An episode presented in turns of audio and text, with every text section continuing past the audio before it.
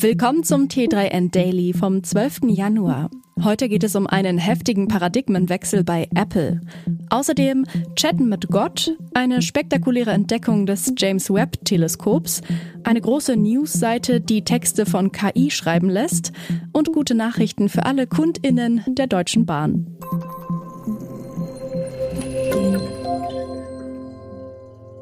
Paradigmenwechsel bei Apple, Laut einem US-Medienbericht arbeitet das Unternehmen an einem MacBook Pro mit Touchscreen. Damit würde Apples bisher strikter Anti-Touch-Display-Kurs zu Ende gehen. Der Apple-nahe Bloomberg-Reporter Mark Gurman berichtet, dass es bereits in zwei Jahren MacBooks mit Touch-Display geben könnte. Lange Zeit waren Macs mit Touch-Displays undenkbar. Apple-Mitbegründer Steve Jobs schimpfte schon 2010, die Idee von Notebooks mit Touchscreen sei ergonomisch schrecklich. Sollten sie nun doch kommen, wäre das nicht die erste Kehrtwende von Apple. Jobs wollte ursprünglich keine Telefone oder Tablets verkaufen, bis der Konzern dann 2007 sein iPhone einführte. Auch kleinere iPads waren anfangs nicht geplant. Ob sich der MacBook mit Touch-Display nun in diese Reihe einreiht? Du wolltest schon immer mal mit Gott oder Sokrates chatten? Dann ist die Website character.ai genau das Richtige für dich. Dort können NutzerInnen nämlich über einen Chatbot mit praktisch jeder Persönlichkeit chatten, egal ob tot oder lebendig, real oder erfunden. Character AI ist eine künstliche Intelligenz, die berühmte Persönlichkeiten imitiert.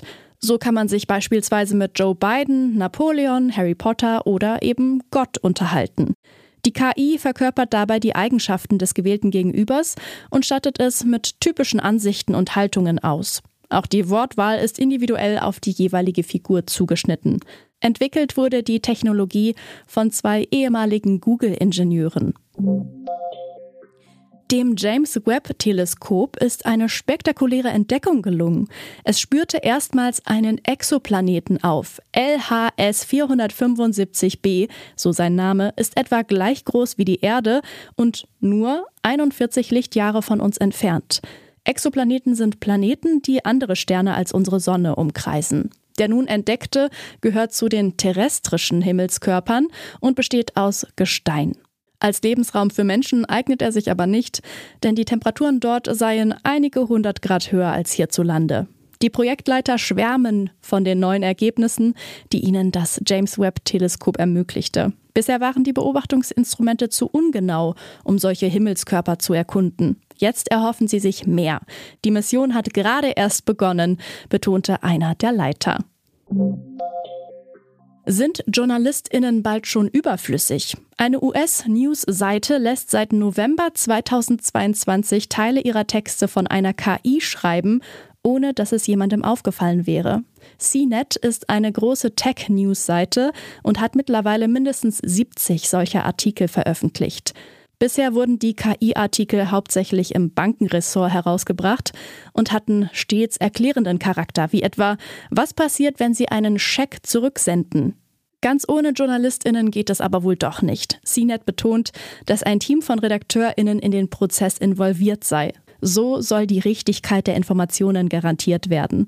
Und der CNET-Journalist Jackson Ryan hat beruhigende Nachrichten für alle BerufskollegInnen. Seiner Meinung nach sind KI-Systeme aufgrund ihrer Unfähigkeit, Emotionen zu verstehen oder zu lesen, nicht für den Journalismus geeignet.